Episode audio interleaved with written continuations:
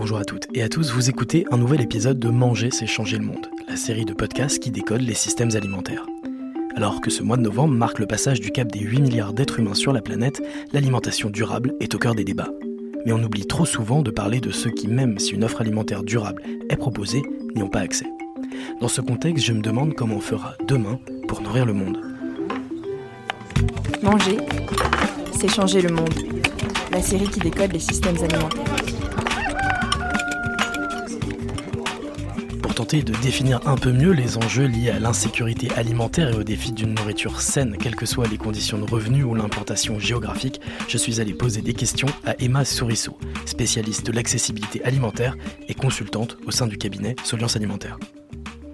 2,6 millions de personnes en 2006, 5,5 en 2017 et entre 5 et 7 millions en 2020. Ce sont les chiffres saisissants du nombre de personnes ayant recours à l'aide alimentaire d'après le bilan annuel du Secours catholique paru en 2021 sur l'état de la pauvreté en France. La crise sanitaire a agi comme un révélateur de cette précarité déjà bien ancrée. L'inflation que traverse la France conséquence de la période post-Covid et de la guerre en Ukraine, nous questionne sur notre résilience alimentaire et pousse malheureusement les plus modestes à réduire la qualité de leur alimentation. Ce moment de notre histoire pourrait pourtant devenir un véritable levier pour transformer notre système alimentaire via des solutions alternatives. Pour prendre ce virage, Emma, comment le système doit-il se transformer?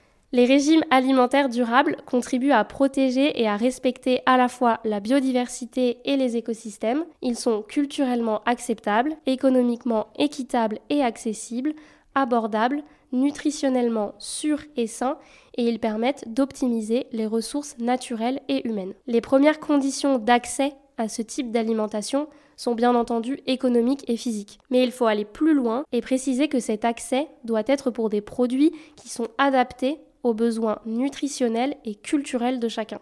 On attachera également une importance particulière aux conditions du mode de production de l'alimentation. Que l'on soit dans les circuits longs, les circuits courts, de l'agriculture paysanne, biologique ou conventionnelle, la question de la durabilité environnementale, sociale et économique doit se poser. Enfin, on doit s'intéresser aux conditions d'accès à l'information et à l'éducation sur ce qu'est justement un système alimentaire durable. Repenser toute la filière pour la rendre accessible au plus grand nombre est un enjeu majeur, mais cela s'accompagne de problématiques sociales et peut représenter un véritable casse-tête à mettre en place, non? Les défis à relever autour de la précarité sont nombreux. La notion d'insuffisance quantitative doit être dépassée pour tendre vers une approche qui est plus qualitative. C'est pourquoi l'alimentation, elle doit être vue comme une création de liens sociaux, d'emplois et de revenus, de relations au monde, de plaisir sensoriel et social, un élément de santé et d'identité individuelle et culturelle.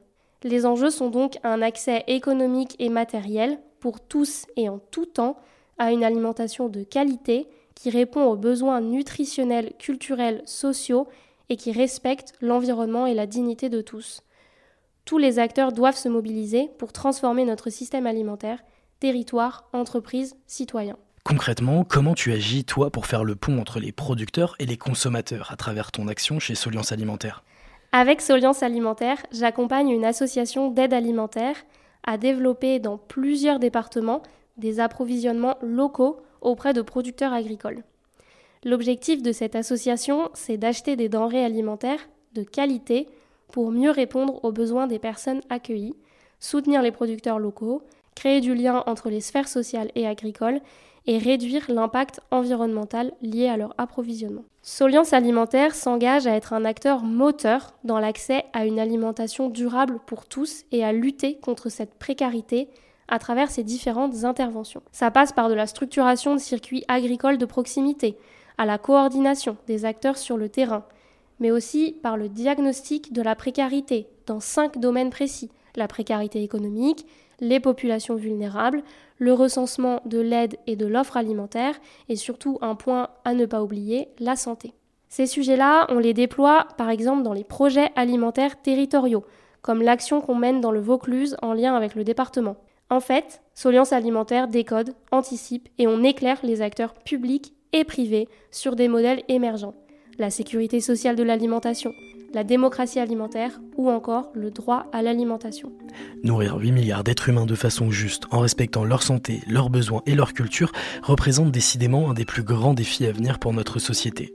Mais comme on a pu le voir, les solutions existent et des femmes et des hommes se structurent déjà pour les faire émerger. Merci Emma d'avoir répondu à ces questions. Si ce podcast vous a plu, n'hésitez pas à le partager et à laisser un commentaire. De mon côté, je vous donne rendez-vous le mois prochain pour un nouvel épisode. Manger, c'est changer le monde. La série qui décode les systèmes alimentaires.